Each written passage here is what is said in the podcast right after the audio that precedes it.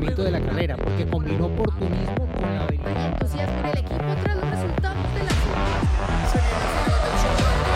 Fórmula Latina.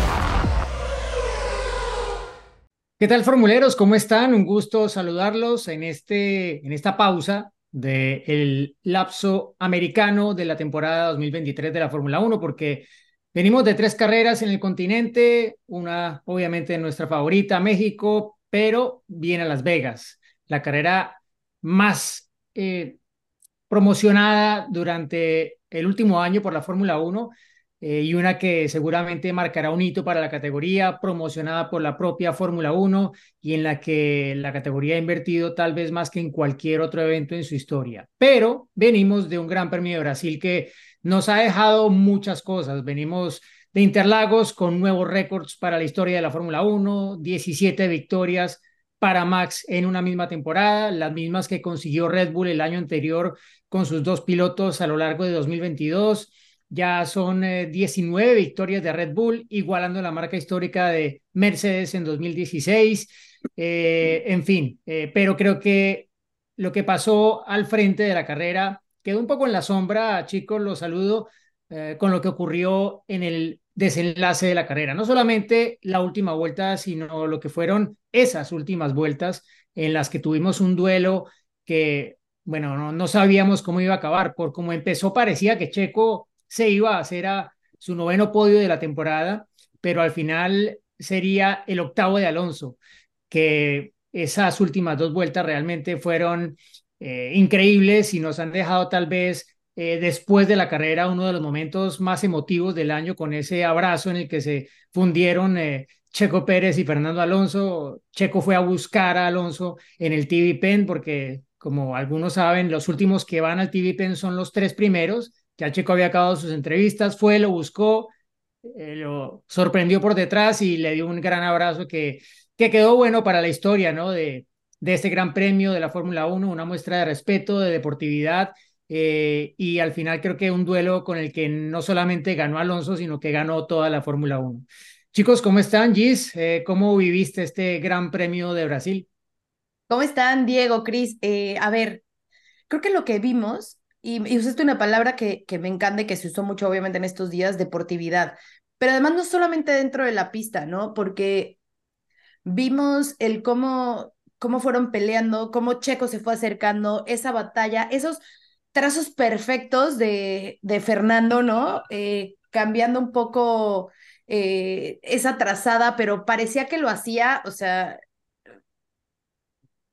literalmente, o sea, perfecto, lo iba dibujando de una forma eh, preciosa y, ese checo que iba atacando, Fernando defendiéndose, como lo dijo, lo dijo Checo, ¿no? Creo que si hubiera sido otro piloto no hubiera no, no se hubiera podido hacer esa batalla tan bonita y, y que nos tuvo al borde del asiento durante 15, mm. 15 vueltas.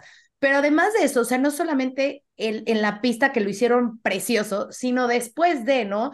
Eh, los elogios que se rindieron uno al otro, ese abrazo que, que ya mencionas me parece que es el ejemplo perfecto de cómo debe ser el deporte, no solamente en Fórmula 1, sino en forma global, la palabra deporte, cómo se debe respetar al rival. Obviamente se debe de atacar porque al final es tu rival, pero con mucho respeto, con deportividad, con esa eh, bravura. Eh, me fascinó, o sea, creo que, como lo dices, se habló más de ese duelo de lo que realmente pasó adelante. Hubo un momento en que Lando le quiso meter el auto a Max, pero como que pasó ya desapercibido por, por este gran momento que nos regalaron Checo y, y Fernando, las narraciones eh, por todo el mundo de cómo se vivió ese, ese duelo, eh, esa reacción de, de haberlo ido a buscar. Creo que, a ver, obviamente era súper importante quién terminaba en el podio, ¿no? Al final es un, es un número, son más puntos, es, o sea, es, es más para la historia y el currículum de cada uno, pero creo que después de haber visto, o sea, eh, lo que nos regalaron es como, es que no importa cuál de los dos hubiera subido, ¿no? Porque fue tan hermoso ese momento que, que pasa como a un segundo término el que se lo ha llevado. Además, la diferencia, ¿no? O sea, 53 milésimas. Yo no sé ustedes, pero cuando pasaron por meta, o sea, fue, fueron como unos segundos de, ¿quién ganó? ¿No? O sea, como, ¿quién es en el podio? ¿Qui- ¿Quién fue? Porque fue tan cercano que, que fue, eh, pues literal, la palabra, ¿no? Photo finish. Entonces, me encantó que sean más momentos así, que se repitan más, que aprendan las nuevas generaciones que, que esto, esto puede existir y que debe de pasar, ¿no? Sabemos eh, que, hay, que hay pilotos con los que simplemente no se puede maniobrar de esa forma. Y está bien, a ver, son estilos, ¿no? Y cada uno tiene su estilo, pero, pero esto fue excelso, o sea, de verdad, aplausos para los dos y, y para la Fórmula 1 que nos ha permitido ver esto. Y por supuesto Brasil, ¿no? Que nunca decepciona. O sea, Brasil es de esas carreras que sabemos que siempre va a haber algo, siempre va a haber un espectáculo. O sea, la sprint también fue muy buena. Entonces, eh, nos vamos con buen sabor de boca, como siempre, de, de Interlagos. Y bueno, ya nos contarás tú, Diego, un poco más de esas reacciones y de cómo se vivió ahí, pero yo, yo estoy maravillada con, con lo que sucedió. O sea, feliz, feliz, feliz. Hace mucho que no me quedaba con un tan buen sabor de boca de, de algo que veíamos en pista. Chris, ¿cómo lo viviste? Bueno, tercera carrera consecutiva, Norris, piloto del día, pero no sé, creo que el piloto del día fue, fue Alonso, por lo menos para mí. ¿Lo viste de pie sí, o sentado?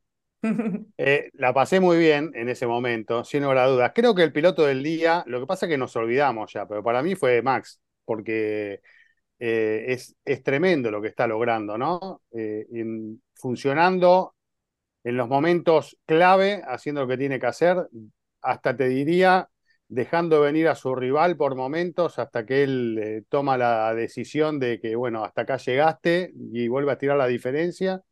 Eh, jugando un poco con eso, me dio la sensación de que cuando está todo como, como él eh, pretende, eh, ya no, no hay con qué darle, ¿no? Así que me parece que ahí este es un paréntesis que quiero agregar como para marcarlo pero la pasé muy bien con ese desenlace, ¿no? En un momento se había planchado un poco el Gran Premio, debo reconocerlo, y, parecía que si bien uno tenía puesta la mirada en, en lo particular o en lo personal, en, en Checo, a ver hasta dónde iba a llegar, eh, y, lo, y lo venía siguiendo, calculando la diferencia, yo en realidad siempre encuentro dónde pasarla bien en una carrera de Fórmula 1, por más que por momentos se planche. Después vino ese desenlace que este, es lo que muchas veces nos paga un- una carrera de autos, ¿no? Y el motivo por el cual creo a todos nos gusta esta actividad, cuando hay lucha mano a mano entre grandes pilotos, con respeto, al límite, sin regalar nada, porque muchas veces vemos que eh, cuando hay una presión determinada, cada uno tendrá su justificativo, pero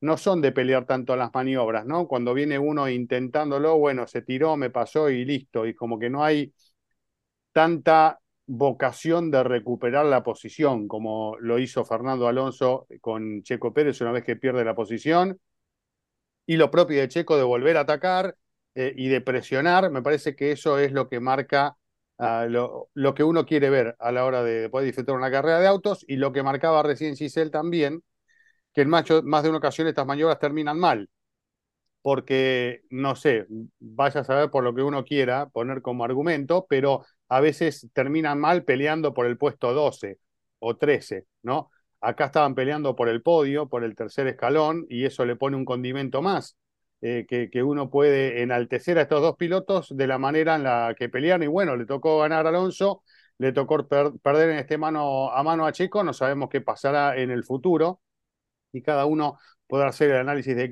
que quiere, de acuerdo a con qué auto llegaba cada uno a ese tramo final del Gran Premio.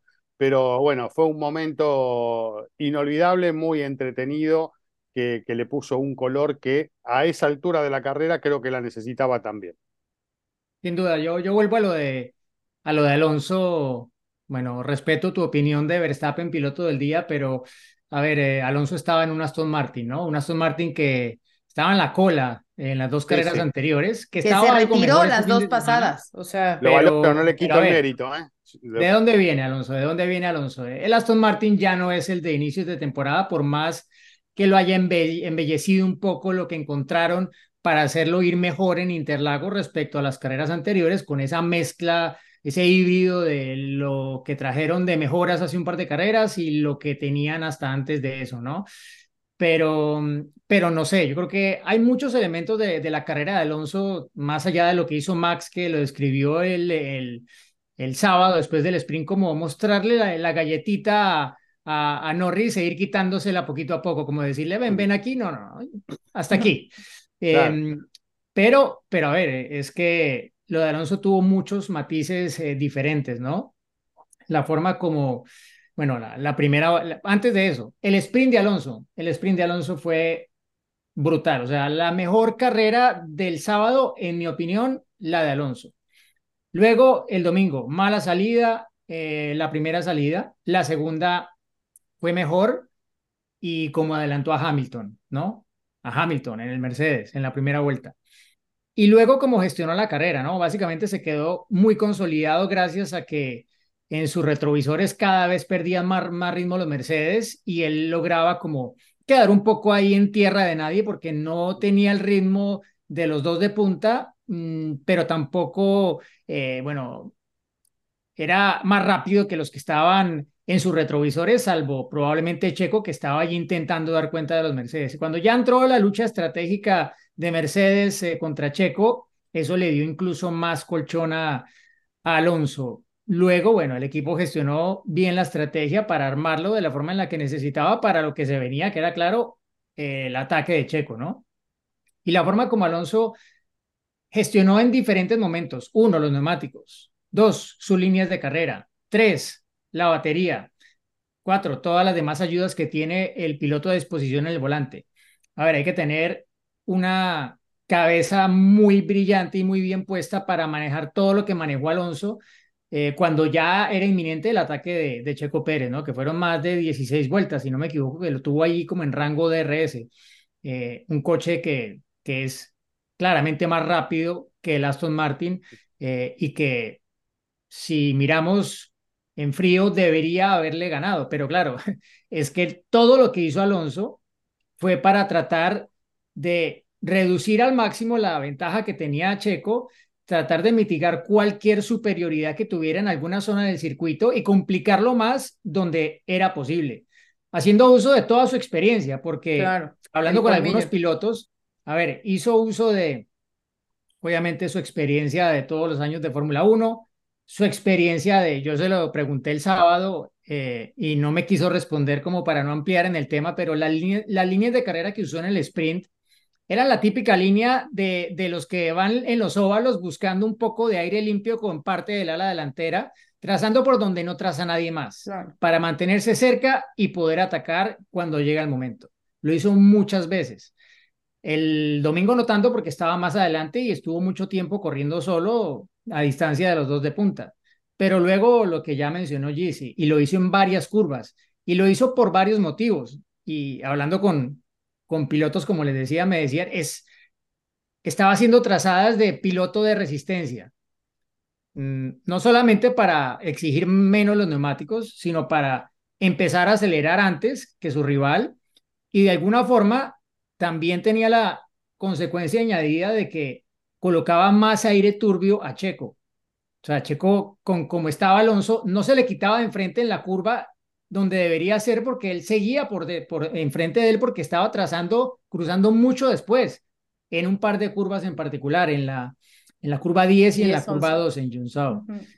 Y luego fue como usando la batería de formas diferentes, o sea, no sabías realmente cuál era el punto débil de Alonso. Y Checo lo habrá visto así. En ocasiones se le encendían los testigos de recarga de batería en una parte, a veces no. Y claro, cuando tienes un, como dicen, un, un objetivo que está en movimiento, pues es mucho más difícil pegarle, ¿no? Si Checo con tantas vueltas detrás como que lo estaba estudiando, estudiando, estudiando, no se precipitaba, precipitaba porque creía que tenía las herramientas para adelantarlo, pero es que no todas las vueltas hacía lo mismo Alonso, ¿no? Más allá de esas trazadas que a veces las hacía más por fuera, a veces un poco menos por fuera. Y Checo también empezó a experimentar con eso en algunas ocasiones sin llegar a los extremos de, Alonso. Entonces, creo que, pocas veces se ve que un piloto despliegue tal cantidad de herramientas diferentes para defenderse de un ataque de un piloto y un coche que claramente vienen con más ritmo que él. Y obvio, ¿no? Eh, con el paso de las vueltas, las posibilidades de, de perder la posición se reducían un poco más porque cada vez la ventaja de, de Checo con los neumáticos era menos, ¿no? Se sabe que el Red Bull gestiona mejor los neumáticos, pero este domingo el Aston Martin no estaba realmente nada mal en ese aspecto, ¿no? Entonces, para mí, bueno, creo que entra dentro de las mejores carreras que le he visto a Fernando Alonso, una de sus dos o tres mejores en Interlagos, que es la novena vez que se sube al podio allí. Me decía después de la carrera, solo me falta la victoria en Interlagos, a ver si el próximo año. Pero, pero sí, yo creo que ese tipo de, de demostraciones no, no se ven todos los días en la Fórmula 1 eh, y pues el hecho de que Checo haya estado contento con el resultado, pese a que perdió el podio, porque eh, se lo dijo Alonso y Alonso lo, lo expresó a la televisión cuando fue a abrazarlo Checo y él dijo ¿no? que, él, que él también estaba contento, porque claro, cuando tienes un duelo a ese nivel, pues sí, pierdes, pero... Te divertís. Pero exacto, te divertiste, ¿no? Entonces yo creo que eh, es como mi, mi punto, Cris, con, con lo de que para mí el piloto del día fue, fue Fernando Alonso. Además, otra cosa, eh, creo que, que nos deja este, este duelo y que, como lo decíamos, no importaba mucho a qué lado se fuera, ¿no? Relativamente. Em, a ver, por un lado, tienes a un Fernando que tenía siete carreras sin subirse al podio después de ese gran inicio de temporada, ¿no? O sea, venía el Aston Martin en picada, no se veía como por dónde pudieran eh, sumar puntos, o sea, ya ni siquiera acercarse al podio, o sea, sumar puntos con doble retiro, en, o sea, en Austin y México, las cosas iban muy mal, ¿no? Eh, no, no se veía por dónde. Entonces, viene este podio, es como esa bocanada de aire fresco y sobre todo pensando en lo que viene para el próximo año, ¿no? 2024, que es ya lo que prácticamente los equipos ya están, ya están trabajando, ¿no? Y por el otro lado, Checo, que venía de ese mal Gran Premio de México con, vamos a decirlo así, pues la moral baja de alguna forma, ¿no? Estuvo aquí con nosotros en Fórmula Latina, nos los contó lo triste que, que habían sido esos días. Y el tener esa, esa oportunidad de pelearlo así, de vivirlo así, de estar tan cerca, de ser muy sólido, de demostrar eh, una vez más, ¿no? El por qué está ahí, el por qué tiene que tener ese asiento, el lo que puede hacer eh, con ese auto. Entonces, es un resultado que, y un, más allá del resultado, es, son unas vueltas o un evento, por decirlo así, eh, que, le, que le vino muy bien a los dos, ¿no? Anímicamente, eh, pensando en, el próximo año. Exacto, un estímulo, una inyección de, de vamos que vamos, eh, para, para las dos carreras que quedan y ya pensando también, por supuesto, en el próximo año, ¿no?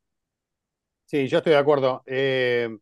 Hay que ver si pueden mantener el nivel que lograron este fin de semana en lo que queda del año y ver qué pasa, ¿no? Si se parece más a, la, a, lo que vimos en Brasil o a lo que estaba pasando antes, ¿no? Algo, algo ha cambiado claramente en Aston Martin, pero bueno, los circuitos que vienen son muy distintos y, y ahí tendremos un panorama para ver cómo termina el año y qué expectativas tienen para la próxima temporada. Eh, más allá de que tienen mucha gente y muy capaz en Aston Martin para poder resolver los problemas en el corto plazo.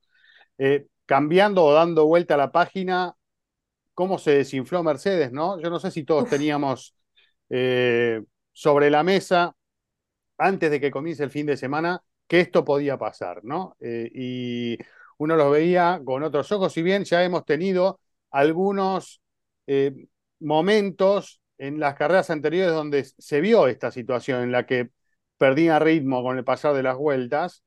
Acá es como que quedó demasiado evidente, ¿no? Y, había ciertos niveles, hasta incluso uno percibía de afuera, vos me dirás cómo lo percibiste, Diego, de frustración, ¿no?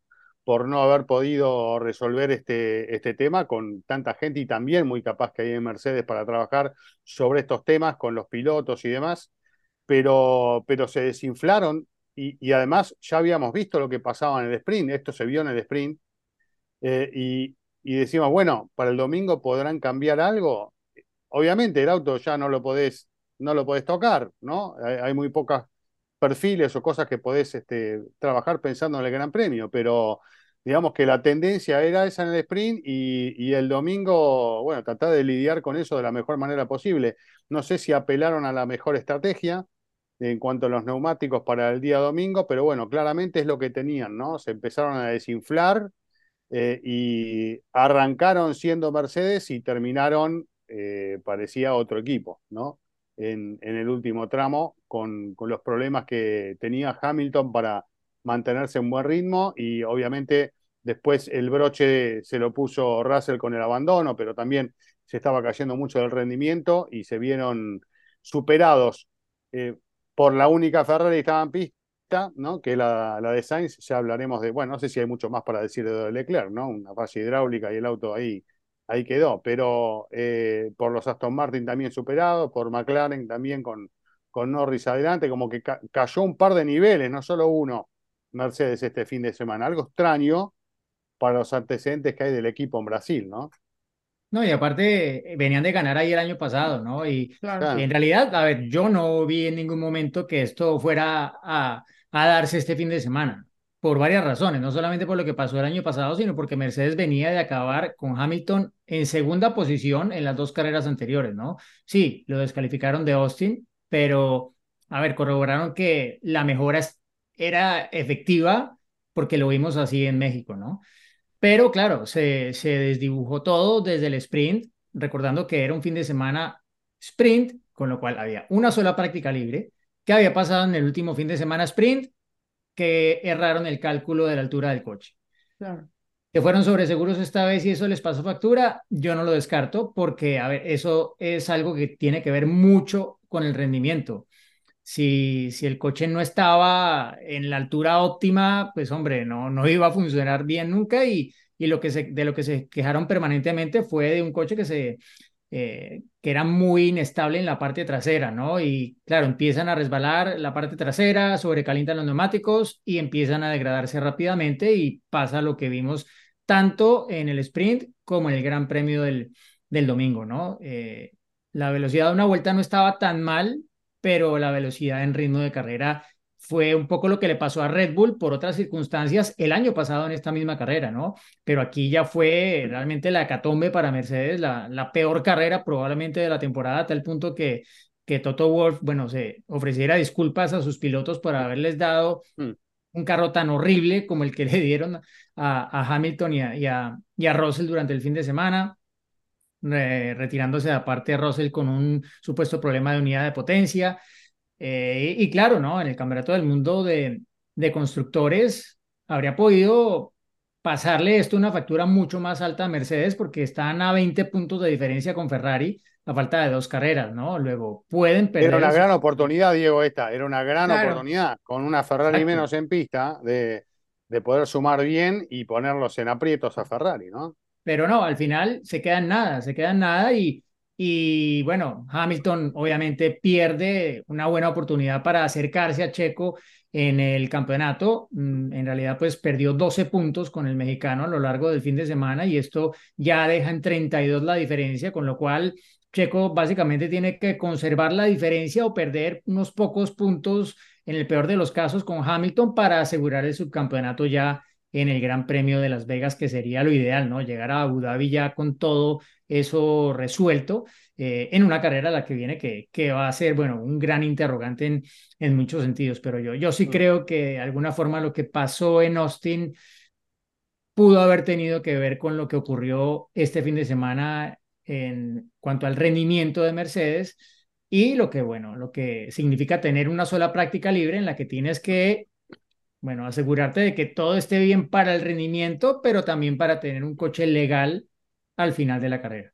Sigue sorprendiendo la carrera sprint a, varios equipos, incluso de los más experimentados. Bueno, el formato, más que nada, ¿no? O sea, Toto decía que, eh, que estaban sorprendidos porque no solamente era que en las rectas eran muy fáciles de superar, sino que sobre todo en las curvas, porque tenían eh, una ala más grande, mucho downforce, y que obviamente al tratar de compensar esa velocidad que estaban perdiendo en, en las curvas, pues es donde empezaba toda la degradación de los neumáticos, pero que esta configuración pues la probaron y la dejaron así en la práctica 1, la única práctica que hubo, y pues obviamente por ese formato en el que ya no se puede modificar el auto, pues ya no hubo, ya no hubo mayores cambios, ¿no? A lo mejor justo pensaron que esa era la forma eh, segura, la forma que les iba a funcionar durante el fin de semana. En el sprint claramente vieron que no, pero bueno, pues ya no se puede hacer más para, para hacer esas eh, modificaciones.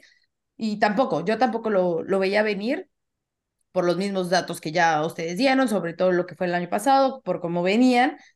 Pero bueno, Vegas obviamente es una incógnita, porque por más que podamos decir de cómo creemos que les vaya a ir, eh, no, no sabemos realmente, ¿no? Hasta que estemos ahí.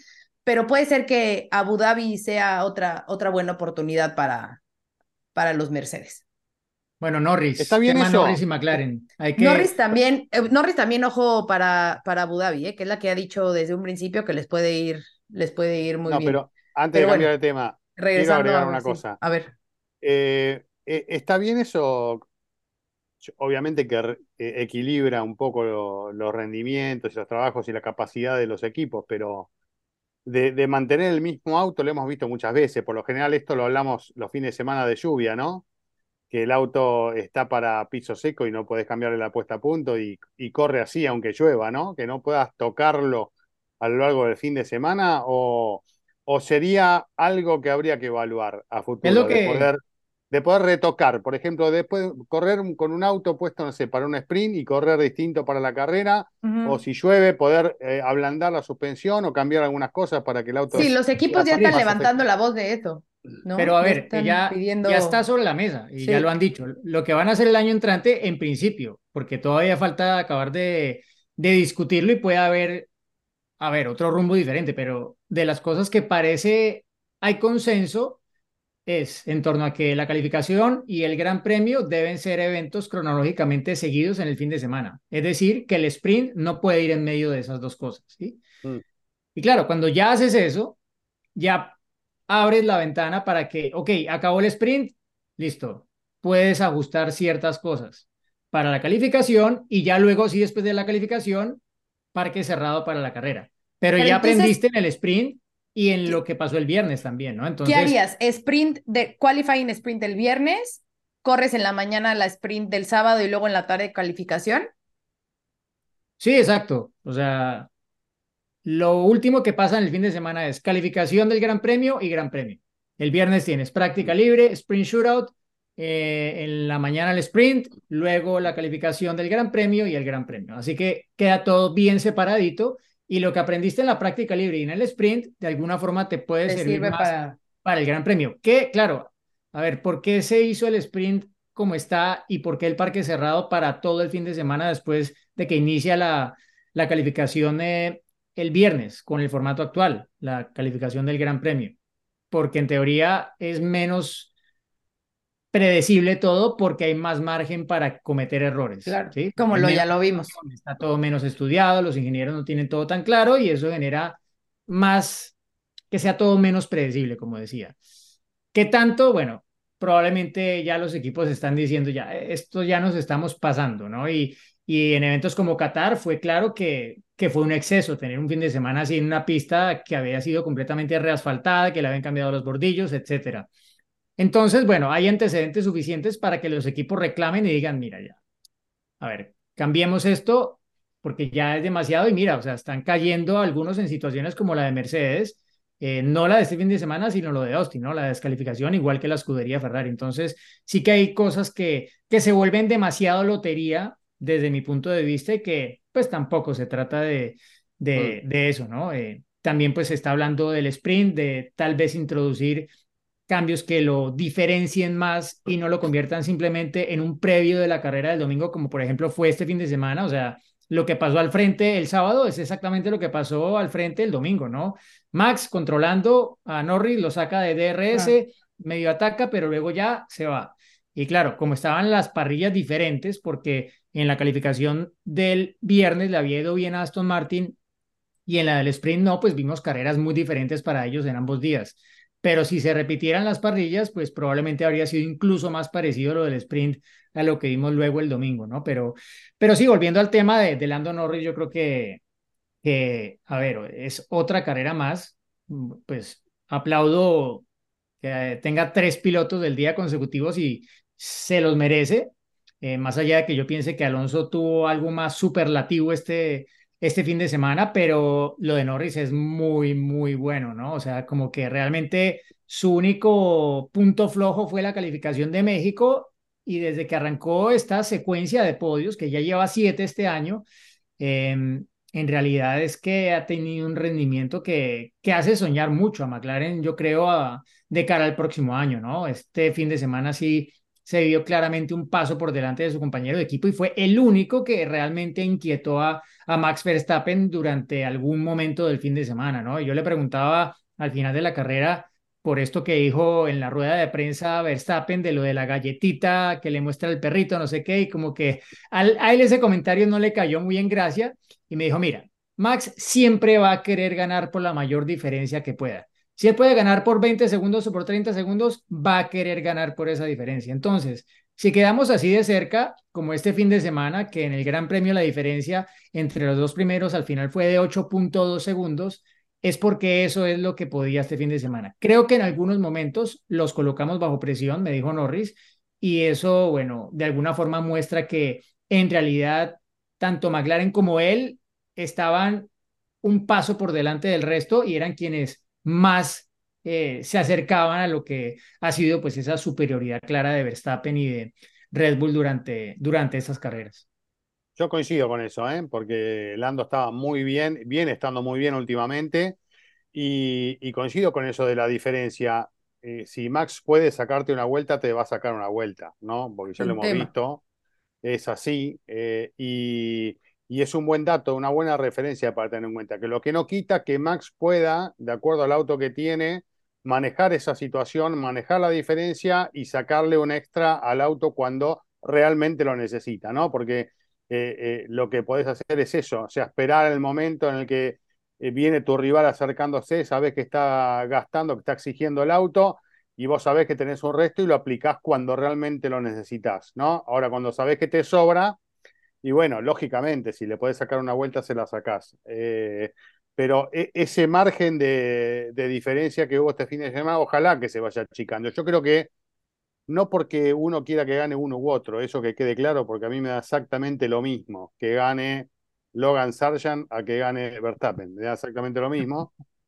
Pero creo que todos este, empujamos cuando se vino Lando encima de Max para que, para que lo pueda pasar en algún momento. Y después vemos qué pasa, ¿no? Pero bueno, eso justamente es el espíritu de esto, de la actividad del automovilismo, lo que terminamos viendo sobre el final con Checo y con, y con Alonso. Es lo que uno pretende de una carrera de auto, que haya lucha, y más todavía cuando es por la primera colocación. Eh, así que bueno, ojalá que esto se dé, que esa brecha se achique, todo el mundo quiere ver otra vez a McLaren peleando por cosas importantes, a la vez de los otros equipos que están allí creciendo, que también empiece a, a ponerse un poquito más parejo este sistema, que parece con el paso del tiempo estar funcionando cada vez mejor, ¿no? El tema este reglamentario, este cambio reglamentario de la Fórmula 1 parece que con el paso de los meses como que se va equilibrando, ¿no? El objetivo de a poco va, va, va llegando, ¿no? Más allá de que todavía Red Bull está un pasito más arriba, hay que ver qué pasa el año que viene, pero ojalá que en algún momento tengamos ese, ese equilibrio que casi nunca se dio en la historia de la Fórmula 1, pero bueno, ¿por qué no soñar con esa posibilidad, ¿no?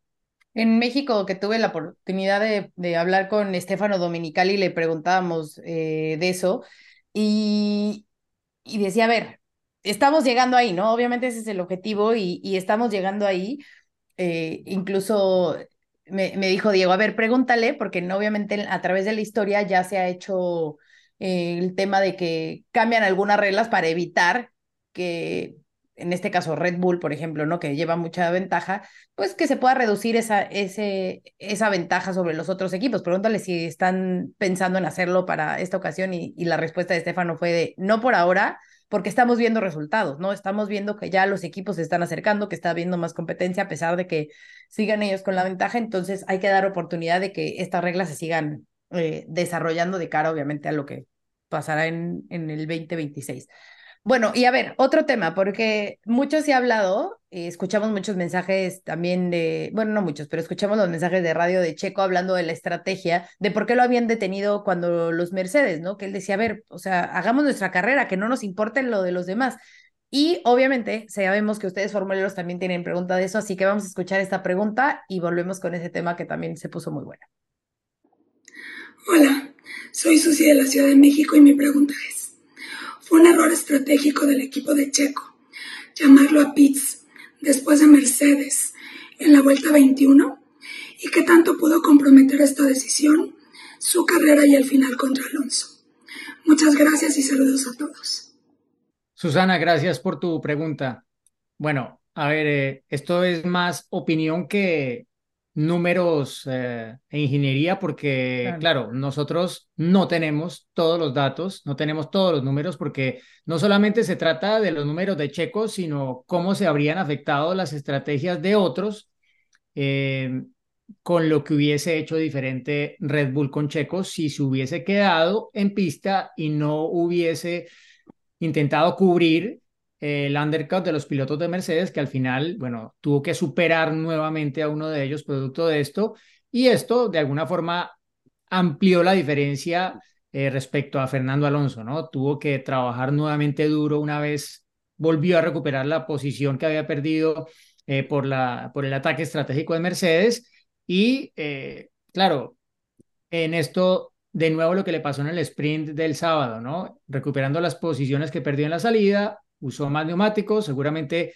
de lo del sábado aprendió y usó menos, sabiendo que había más vueltas para recuperar el domingo, pero igual es inevitable que algo más te vas a gastar de neumáticos haciendo esto, ¿no? Y no era una diferencia pequeña, ¿no? Estamos hablando de cinco vueltas de diferencia entre la parada de Checo en la vuelta 20 y la de Alonso en la vuelta número 25, ¿no? Porque era donde tenía puestos los ojos Checo después de haber adelantado a los Mercedes en la primera parte de la carrera.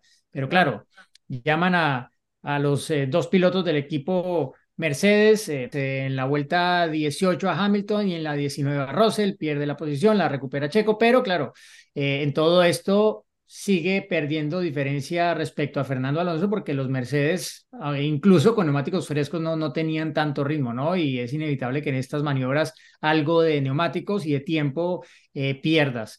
Em, a ver, para mí lo decisivo es qué habría pasado respecto a Fernando Alonso, ¿no? Eh, y yo creo que igual habría tenido que adelantarlo. La pregunta es, ¿cómo habría llegado a espaldas de Alonso con una estrategia diferente en la que hubiese ido más largo? ¿Qué tanto más largo habría tenido que ir Checo para, de alguna forma, no haber tenido que pasar de nuevo a los dos Mercedes, ¿no? Porque perdió la posición con uno. Si le hacen undercut los dos, al final pues habría tenido igual que adelantarlos, pero no sabemos realmente si el ritmo de Checo en aire limpio con neumáticos usados daba para pensar que igual solo hubiese perdido una posición o no, no lo sabemos. Es, es en este momento, bueno, como una moneda al aire. Yo creo que igual habría tenido que pasarlos a los dos otra vez, em, porque a ver, ir a una parada no iba a ir, iba a ir a dos. Em, el tema es ¿Cuánto más habría retrasado entonces la última parada? ¿Y cuánto más parecida habría sido la estrategia en ese momento? O si habría podido adelantar a Alonso con los neumáticos medios y no esperar al final.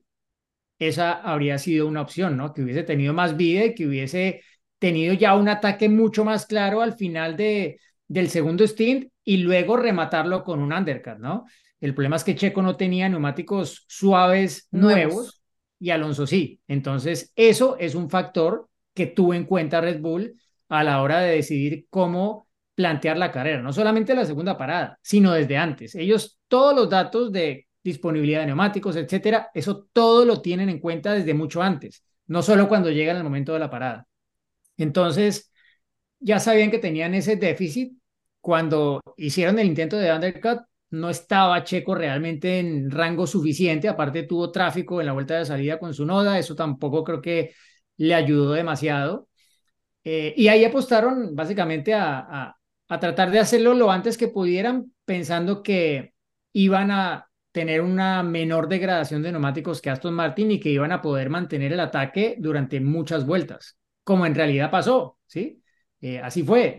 Lo que pasa es que se encontraron con un Alonso que tenía un repertorio más amplio de lo que probablemente se imaginaba, ¿no? Y, y eso yo creo que fue la mayor diferencia. Hubiese sido otro piloto, yo creo que habría sido todo bastante más claro, pero es que Alonso sacó cualquier truco de... De magia, tal cual. Sí, del sombrero. Sí, sí, sí. Y oigan, sí. sí sabían que, bueno, paréntesis, seguro ustedes sí, pero los que no, que literal, Fernando le encanta la magia y, sabe hacer mucha magia. O sea, él sí, eh, a ver, no es que sea Bueno, mago, mago. pero le, le gusta, o sea, realmente, o sea, le gusta hacer magia. Entonces, bueno, podemos Bueno, hacer un poco del juego ahí de palabras que le dicen el magic y demás, pero eh, literal hizo magia, ¿no? O sea, porque sacó como, lo estás diciendo, Diego, o sea, el sombrero sacó todos los trucos habidos y por haber todo lo que ha aprendido en estos años, con toda la experiencia que tiene a sus 40 años, y lo vimos ahí reflejado en pista, ¿no? Sí, pero más que magia fue muñeca, ¿eh? Eh, y además, por supuesto, todo el conocimiento. Pero yo, además, no puedo aportar mucho más a toda la gran explicación de Diego de recién. Obviamente, mi comentario eh, también se apoya un poco en el tema del diario del lunes, lo que hace aún más fácil hablar de lo que pasó, pero eh, a mí me quedó esa sensación en el momento de que apuntaron a, a Hamilton, a la pelea con Hamilton, el caso de Checo, y, y no tanto a la pelea con Alonso, ¿no? Que después del transcurso de la carrera esto fue cambiando, ¿no? Me dio primero una sensación que tal vez pueda haber llevado a, a tomar esa decisión de parar antes y no parar más tarde. Está muy claro todo lo que explicaste igual, Diego, eh, que obviamente es este, muy preciso, pero a mí- yo me quedé, mientras veía la carrera tenía esa sensación, ¿no? Que tal vez no tenían que haber apuntado ahí sabiendo lo que pasaba con los Mercedes, eh, con la experiencia del sprint, lo que ya estaban viendo en carrera, lo que pasaba, cómo caía el rendimiento rápidamente, ¿no? Eh, como que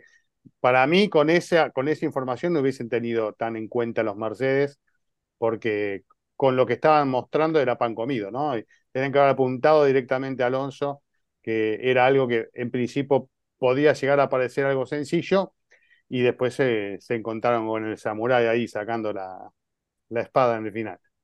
Y una, una mm, cosa que quería agregar al respecto es que ustedes se acordarán de Bernie Collins, que fue la estratega de Checo Claro. en Force India Racing Point, que luego siguió con Aston Martin y hoy en día, bueno, está fuera del equipo, se retiró, quería dejar de viajar y está trabajando con eh, Sky para Gran Bretaña y hace parte de su eh, grupo de especialistas para las transmisiones para el Reino Unido. Y, y ella en Twitter escribió justamente algo en línea con lo que, con lo que pensaba Checo, ¿no? Que, que la estrategia, según ella en Interlagos, no debería ser de intentar de hacer undercuts o responder a undercuts, sino pues pensar en hacer su propia carrera óptima y eh, aprovechar que eh, el circuito de Interlagos es uno en el que se puede adelantar, Claro. como lo vimos durante la carrera, ¿no?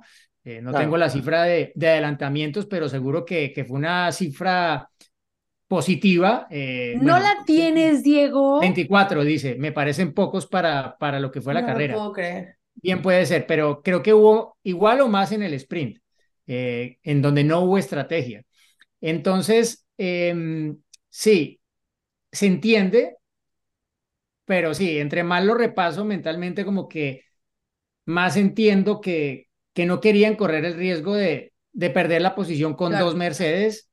Cubrieron a, a los dos, pero bueno, perdieron la posición con uno, tuvo que haber hacer Checo el trabajo de vuelta y sí o sí iba a tener que adelantar a Alonso en la pista, es lo que yo, Mm. lo que yo creo, lo que yo creo, o estando más cerca con el undercut al final con la última parada, pero sabiendo que Alonso tenía con qué responder en la vuelta de, de salida, ¿no? Era cuestión de cuánto, cuánto más ritmo podría encontrar Checo en unos neumáticos suaves usados contra los suaves nuevos que tenía Alonso, pero Alonso saliendo de boxes, porque cuando haces el undercut, pues tú tienes toda una vuelta y el que está respondiendo al ataque solamente pues es lo rápido que pueda ir con lo que le queda de neumáticos usados y lo rápido que pueda salir del pit lane, ¿no? Que en Interlagos es esa salida del pit lane muy larga y curva, eh, que tiene también su, su truco y que los pilotos ensayan mucho durante el fin de semana porque saben que allí se puede ganar o perder una posición durante, durante la carrera, ¿no? Pero,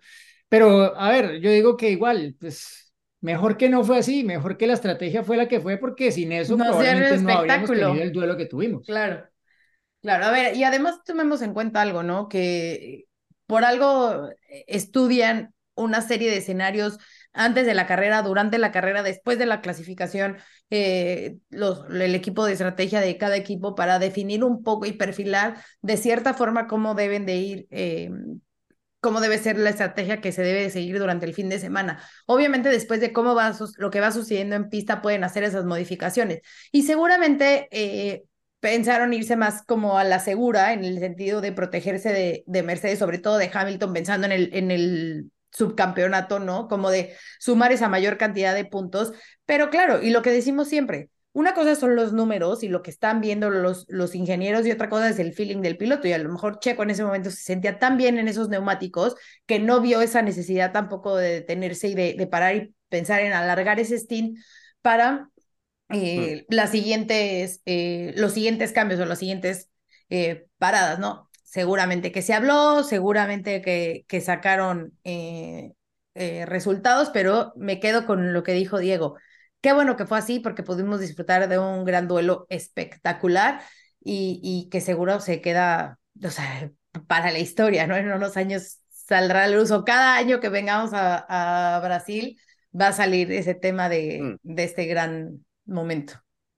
Y hemos hablado más de, de Alonso que de Checo probablemente, pero bueno, ya para cerrar diría que que en realidad la carrera de Checo pues fue un poco y el fin de semana consolidar lo que él y el equipo habían encontrado eh, ya hace algunas semanas, pero que como él nos lo había dicho no habían conseguido, como nos lo dijo aquí en el episodio bonus especial eh, que tuvimos la semana pasada, no habían llegado a colocarlo, a plasmarlo en, en la práctica, ¿no? Nos quedó el interrogante de qué habría sido de la carrera de Checo en México. Bueno, pues eh, lo que vimos acá es una muestra de, de lo que habría podido ser, ¿no? Entonces, eh, eh, eso es lo más positivo para, para Checo, ¿no? Más allá de todos los titulares, de todo lo que se ha vuelto tendencia en redes con el duelo con Alonso, lo positivo es, bueno, que las matemáticas le, le sonríen de cara a definir ese segundo lugar en el Campeonato del Mundo de Pilotos, pero que también